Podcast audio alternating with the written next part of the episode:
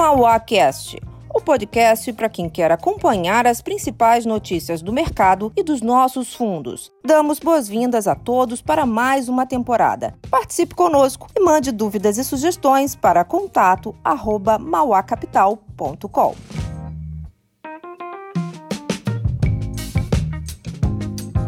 Olá a todos, aqui quem fala é Luiz Fernando Figueiredo da Mauá Capital. Eu estou aqui mais uma vez com o nosso sócio e gestor responsável pelo nosso fundo Mauá Machine, que é o nosso fundo sistemático, e o Alessandro, que é um grande especialista em precificação de ativos, um gestor com muita experiência, vai falar um pouco com a gente aí o que quer dizer tudo isso que a gente tem conversado aqui, né, essa questão fiscal, essas incertezas que o Brasil tem vivido, o que representa isso de preço e principalmente, e daqui para frente como é que vai ser? O Drago, primeiro, tudo bem por aí? Tudo certo, Luiz. Prazer sempre estar aqui batendo um papo sobre economia e sobre mercados aqui com vocês. Muito bom. Drago, é o seguinte, quer dizer, a gente viveu nas últimas semanas, né, uma incerteza muito grande a respeito do futuro da política fiscal.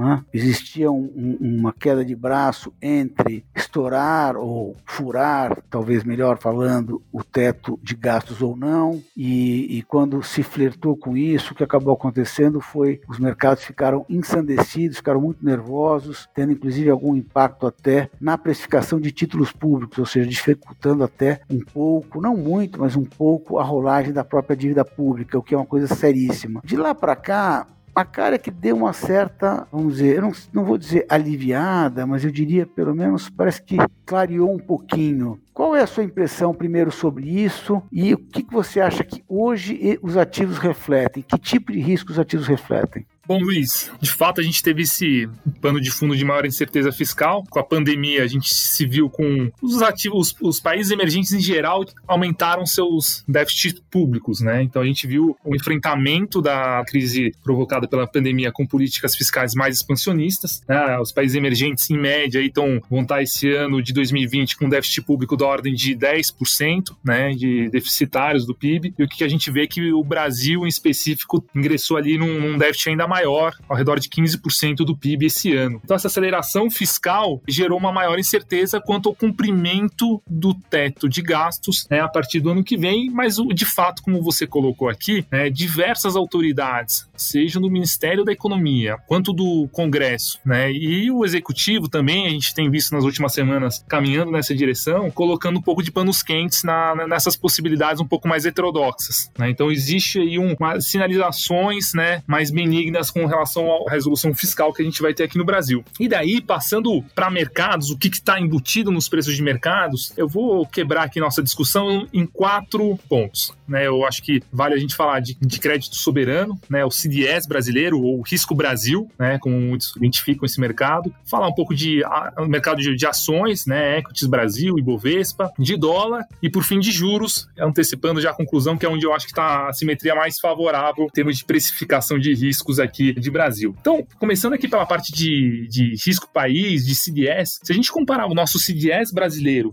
que hoje negocia ao redor de 220 pontos e comparar ele com os demais países emergentes, a gente nota que os nossos pares, que são países com nota BB- pela S&P, que é o nosso rating atual, eles negociam com um patamar de CDS inclusive maior ao nosso CDS atual. Ou seja, o risco precificado no nosso CDS hoje em dia, dado nossa nota de rating fiscal, né, nossa nota de rating de crédito, a gente identifica aqui que não existe uma simetria tão benigna na parte de risco país. Ou seja, o risco país já está negociando aí em patamares até melhores do que os nossos pares com o mesmo rating. Né? Se a gente pensar na parte do, de ações, é, eu gosto de olhar para o Ibovespa pensando um pouco na, na razão de preço-lucro, né? do price earnings, olhando sempre 12 meses à frente. A nossa precificação atual, hoje no Ibovespa, desse price earnings, ele está negociando ao redor de 13 vezes o lucro. Bom, a melhora de cenário fiscal vai ter impactos positivos aí olhando à frente, mas o fato é que essa, essa precificação atual de 13 vezes o lucro já é compatível com a nossa média histórica, onde o Ibovespa negociou, ou seja, a gente não está extremamente barato. Óbvio, tendo uma resolução fiscal, saindo dessas incertezas do horizonte, a gente pode negociar aí 15 vezes o lucro, ou seja, pensar o Ibovespa aí negociando perto de 112, 113 mil pontos. Existe um upside sim, né? Aqui, eu, particularmente eu gosto, mas é, em termos relativos entre mercados, de novo, acho que na parte de juros é onde, vamos falar assim, que os astros se alinham de maneira mais interessante. Antes de passar para os juros em si, é interessante a gente também falar um pouco sobre o dólar. Né? Ah, o dólar real é uma das moedas que mais se depreciou em 2020 contra o dólar, quando a gente analisa uma, uma série de países emergentes. Também a gente teve essa questão fiscal, né, uma expansão fiscal maior do que os nossos pares. Mas um ponto interessante que eu gosto de analisar é que esse último bimestre do ano, se a gente olhar para os últimos 15 anos né, de história de mercado brasileiro, a gente viu com uma recorrência, de maneira sistemática, uma depreciação do real contra o dólar nesse período do ano. É um período de sazonalidade, de um período sazonal para de seasonal patterns, como a gente é, é um termo em inglês, que não é favorável para apostas de apreciação é, do real. Né? Então é um período assim que a gente vê tipicamente uma depreciação entre 5 e 7% da moeda brasileira contra o dólar. Praticamente nenhuma ocasião a gente viu uma apreciação do real nesse período. Então eu gostaria de focar aqui talvez nossa conversa na, na, parte de renda fixa local, que é onde eu entendo que estão as melhores assimetrias. Né? É, a gente olha aí para o prêmio do pré, como é que, a gente entende como prêmio do pré?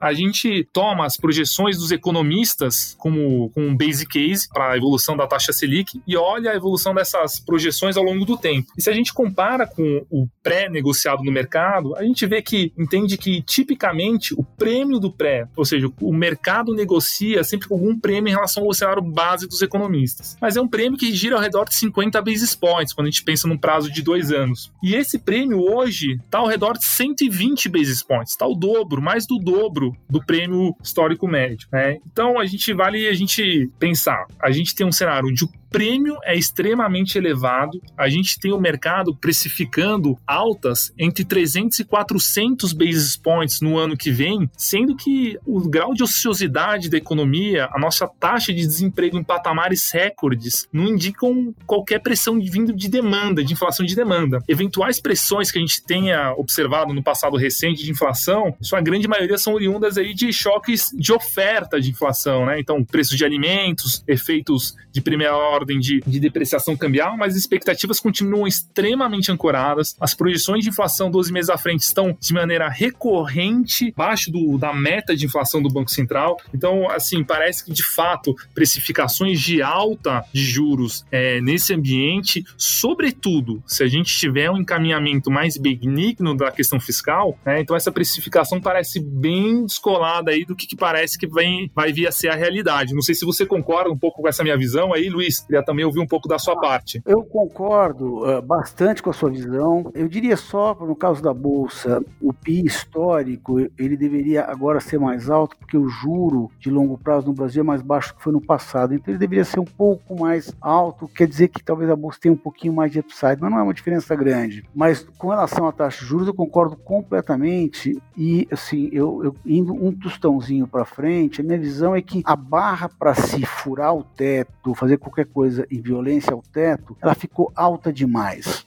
o ministro da Fazenda ele não pode colocar o cargo à disposição mais do que uma ou duas vezes. Ele colocou o cargo à disposição, dizendo: se alguém for ao teto, não serei eu. E o presidente endossou logo em seguida. E veio o presidente da Câmara também disse que não topa. E ele fica lá até o final de fevereiro. Ou seja, acho que nem com Rasa Brava eles vão ter coragem de furar o teto. O que quer dizer que minimamente a questão fiscal não é que vai estar sob controle, mas ela vai acalmar. E isso abre espaço para o Banco Central ficar tranquilo na posição dele e daí é um ajuste enorme na curva de juros se ele não entregar nenhuma alta nas próximas duas, três reuniões, que é de longe o mais provável, né? Mas acho que é isso, gente. Nós já falamos bastante. Drago, excelente, super fala, super bacana. É bom dar uma noção de mercado dos eventos econômicos para todo mundo conseguir traduzir isso para a sua realidade, seus investimentos. Então, foi muito bom o nosso papo aqui. E, gente, muito obrigado por estar aqui conosco na Mauá. Até a próxima. Valeu, até a próxima.